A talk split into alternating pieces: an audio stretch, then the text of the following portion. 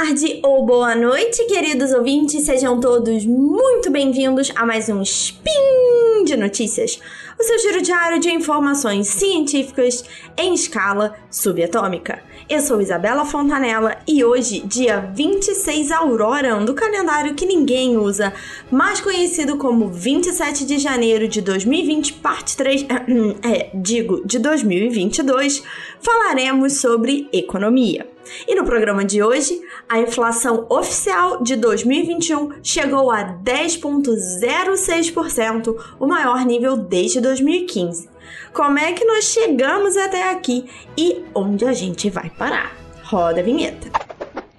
Speed Notícias.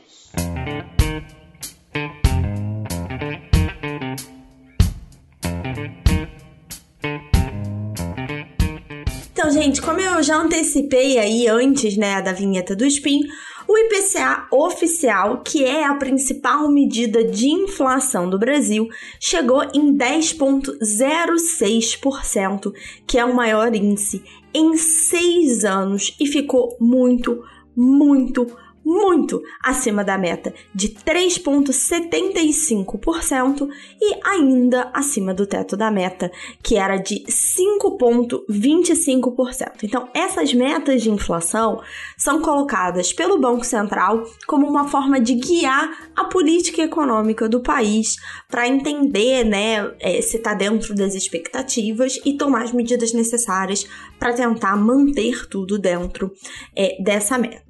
E aí você vai falar, cara, Isa, foi quase o dobro do teto, né? Praticamente três vezes mais do que a meta do ano. Então, vamos entender como é que a gente chegou até aqui. Então, uma parte considerável desse aumento foi causada por uma tendência internacional da alta dos preços dos alimentos. Principalmente aqui a gente está falando arroz, milho e soja, e também um aumento do petróleo. Então, é, lendo muito relatório, muito, muita coisa de economia, tem gente que chamou essa, essa movimentação de boom das commodities, que na verdade é um movimento que veio a reboque do repique de consumo que a gente viu, principalmente após a primeira grande onda da pandemia de 2020. Então, como é que funcionou essa dinâmica? Conforme a Covid-19 foi se espalhando pelo mundo, a gente viu que foi causando o fechamento das economias de uma forma geral, e esse foi um período de grande incerteza, uma incerteza generalizada, que fez com que todos os preços caíssem. Então as pessoas no primeiro momento pararam de consumir, teve é, também por conta né, dessa paralisação, do fechamento das economias. Então talvez vocês lembrem da dinâmica do petróleo negativo que aconteceu no primeiro semestre de 2020, exatamente porque nada estava sendo movimentado, nada estava sendo comercializado. Conforme a pandemia foi se desenvolvendo e foram mudando os padrões, principalmente de reabertura da economia mundial, a gente teve uma dinâmica dupla de oferta e de demanda que causaram essa inflação, esse boom das commodities, não só no Brasil, mas no mundo como um todo. Então, do lado da demanda, principalmente uma das grandes forças motrizes é, de um aumento de demanda por esses produtos tem a ver com a classe média mundial. Por conta das enormes limitações de gasto com lazer e viagem, essa classe média, aí eu tô falando uma classe média é, bem genérica, tá, gente? De, de muitos países, foi feito estudos na Europa e nos Estados Unidos, mas a gente viu isso aqui no Brasil também.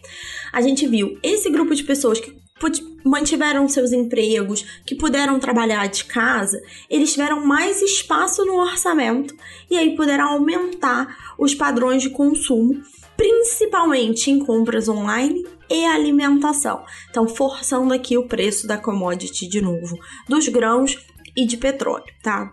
Do lado da oferta, depois que teve o fechamento das fronteiras, nada voltou a ser como era antes, né? Então, muito contágio, muito medo no primeiro momento que o transporte marítimo voltou, teve muito contágio de Covid nas tripulações.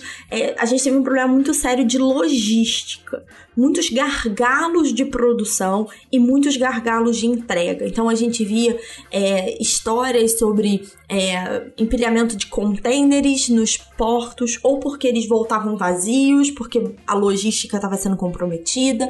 É, teve uma dificuldade, por exemplo, no porto de Los Angeles de conseguir descarregar todos os navios, um porque a intensidade dos navios aumentou, segundo porque não tinha equipe suficiente, né? Constantemente as pessoas sendo retiradas é, do trabalho por conta de contágio, então isso tudo vê um grande gargalo. Isso faz com que a gente veja um somatório de fatores que força o aumento dos preços em geral, tá? E isso não é uma tendência só do Brasil, isso foi uma tendência mundial. Em média, a inflação no mundo subiu 1%. Então, esse ano, por exemplo, agora o começo de 2020, a gente viu uma tendência forte de inflação nos Estados Unidos que está mexendo com a taxa de juros por lá, por exemplo. Mas a gente tem uma questão interna do Brasil muito forte que agravou muito mais a questão por aqui e fez com que a gente tivesse a terceira maior inflação entre os 20 países mais ricos no ranking de 2021, e isso foi toda a incerteza política. Então, uma parte importante do componente da inflação, pensando em cada país específico, é a expectativa sobre a economia. Então, o governo federal aqui fez muito mal o papel não só de expectativa, mas de comunicar essas expectativas em 2021 por uma série, um, um turbilhão aqui de questões políticas que não vem ao caso aqui eu cobrir, né? Mas teve muito a ver também com a questão do auxílio, a questão do novo programa Auxílio Brasil, o antigo Bolsa Família, todas as mudanças que estavam sendo feitas. Falava-se muito em burlar o teto de gastos para pagar o auxílio. E aí isso é, numa dinâmica de muito mais longo prazo, causa inflação e causa essa incerteza que puxa a inflação de curto prazo, tá? E essa incerteza vai refletir diretamente no preço de dólar. Então, para entender um pouquinho essa dinâmica, é o seguinte, gente. Se as expectativas sobre a economia brasileira forem positivas, então a ideia é que o país vai crescer, que a gente tenha um governo confiável, ou pelo menos é, que a gente seja capaz de enxergar o que vai ser feito na economia, existe uma tendência maior de investimentos no Brasil. Para esses investimentos serem trazidos do exterior, é necessário vender o dólar em que ele geral ele chega e comprar real para investir aqui. Isso faz com que o preço seja diminuído, né? Sempre que você tem mais gente vendendo, o preço cai. E o reverso também é verdadeiro. Quando a gente viu esse aumento dos riscos internos, há uma redução desses investimentos, fazendo com que essas pessoas tirem dinheiro do Brasil, estão vendendo reais e comprando dólar, e aí puxando um aumento de preço. Isso é muito relevante se a gente considerar que o dólar é a moeda de referência das commodities que eu expliquei antes. Então você vê um aumento duplo, não só no preço em si, mas também no preço dessas commodities em real, por conta da dinâmica cambial. E aqui, é, a pessoa pode estar falando, poxa, isso ok, mas só isso explica? Explica se a gente pensar na questão composta. Então, se a gente olhar, por exemplo, combustíveis, eu tive um aumento do preço do petróleo, o aumento do dólar, e não custa a gente lembrar que combustível está presente, especialmente aqui no Brasil, que a gente move muito por cadeia rodoviária, o combustível é um custo que permeia a economia como um todo. Então, todos os outros produtos e serviços vão ter um aumento de preço para repassar para o consumidor o aumento de preço de combustível, de transporte e de logística, tá? Uma outra questão que eu não vou desenvolver aqui, porque a gente já desenvolveu no SciCast 461 é a questão da crise hídrica, que vai pesar então, por exemplo, na conta de energia, que é uma questão puramente interna é puramente interna, entre aspas, se eu pensar que as usinas hidrelétricas não estão dando conta por conta da crise hídrica, não estão dando conta de produzir, né? É, por causa da crise hídrica, e aí você tem que ligar as térmicas, as térmicas são movidas a combustíveis fósseis, e aí eu tô de novo sujeita ao preço internacional, tá?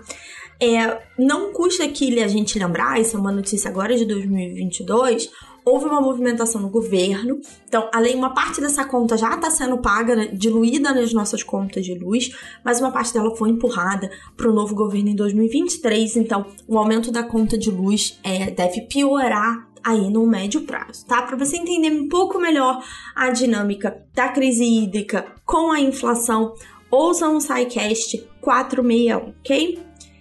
E vocês podem estar se perguntando, ok, Isa, e o que, que poderia já estar ou ainda pode ser feito para resolver o problema? Tem gente que defende que o governo deveria ter tomado algumas medidas diretamente no mercado para segurar o preço de alimentos e combustíveis.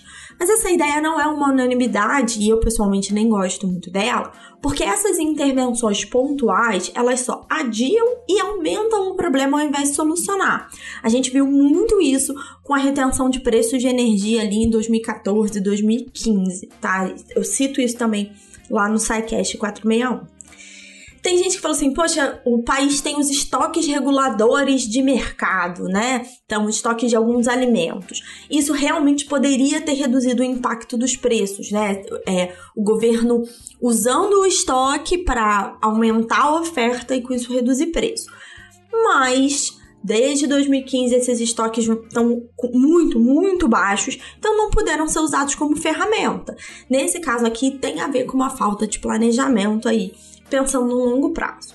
Mas uma coisa que foi feita realmente, continua sendo feita, é o aumento da taxa de juros. Essa é uma forma de ancorar as expectativas do mercado em relação à inflação. Só para você ter noção, ano passado o juro começou o ano em 2% ao ano e fechou em 9,25%. Então foi uma subida extremamente intensa. Isso sinaliza ao mercado que o Banco Central não vai tolerar essa subida desenfreada da inflação. E esse pode estar Isa, e aí, como é que funciona? As pessoas se assustam com essa taxa de juros e param de subir os preços? Não, a gente desestimula o consumo e alguns investimentos produtivos, o que tende a desaquecer a economia e reduzir preços. Então, é uma lógica meio perniciosa também, né? Se o país cresce menos, você tem é, menos pessoas empregadas, um aumento menos forte dos salários, menos consumo, e aí com isso você consegue reduzir a inflação, tá? A dinâmica é muito mais complexa que isso, eu tô aqui resumindo para vocês entenderem. Mas ela não tem um efeito toma lá da cá imediato, tá? Apesar da gente já ter visto ali dezembro com uma desaceleração comparado com novembro, ainda estamos vendo uma aceleração de alguns setores da economia, principalmente de serviços que estavam é, muito achatados desde 2020. Então, as expectativas do mercado mostram que em 2022 a taxa de inflação deve ficar em torno de 5%, o que ainda é acima da meta de 3,5% que o Banco Central tinha para o ano que vem. E se a gente pensar num futuro mais longo, para além de 2022, as coisas continuam muito imprevisíveis, porque é impossível a gente dizer exatamente qual vai ser o impacto da eleição sobre o dólar, por exemplo. Isso ainda não está nem um pouco claro. Para 2022, a expectativa de crescimento do país está em perto de 0,5%, e normalmente esse crescimento baixo significa uma inflação menor. Mas por conta de todo um histórico que a gente tem do que vinha acontecendo com a economia antes da pandemia, a gente pode sim estar entrando em um novo período de estagflação, que é quando você tem uma estagnação econômica, você não tem crescimento, um crescimento muito baixo, mas a inflação não cede, não segue é a, a, ideia de, né, de redução de preços que eu expliquei antes, porque existem outros mecanismos externos que continuam pressionando os preços. A verdade é que 2022 ainda vai ser um ano muito desafiador para o consumidor, que a gente vai continuar vendo os preços subirem, talvez só com um pouco menos de intensidade do que a gente viu no ano passado. Pode ser que, se os indicadores continuarem melhorando, o impacto dos juros continuar tendo o efeito esperado, pode ser que esses resultados sejam mais tranquilos em 2023. Mas precisamos ainda apertar os cintos, porque vem muita turbulência por aí. Gostaria de lembrar a todos vocês que no post vocês vão encontrar as notícias que eu usei como referência para esse spin de notícias e lá vocês também podem deixar seus comentários e sugestões. É importante lembrar que este e todos os outros podcasts da família Deviante só são possíveis de acontecer por conta dos nossos lindos padrinhos e madrinhas que apoiam a gente pelo Patreon, pelo Padrim ou pelo PicPay. Então, se você quiser se tornar parte dessa grande família, encontra a gente lá e apoie esses projetos. Ok? Por hoje é só. Se cuidem, se vacinem e até amanhã.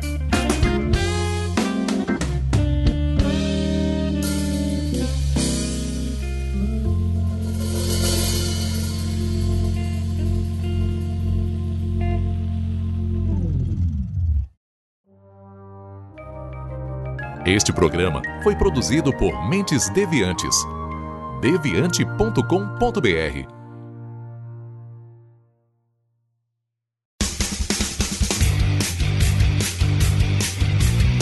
Cortes, edição de podcast.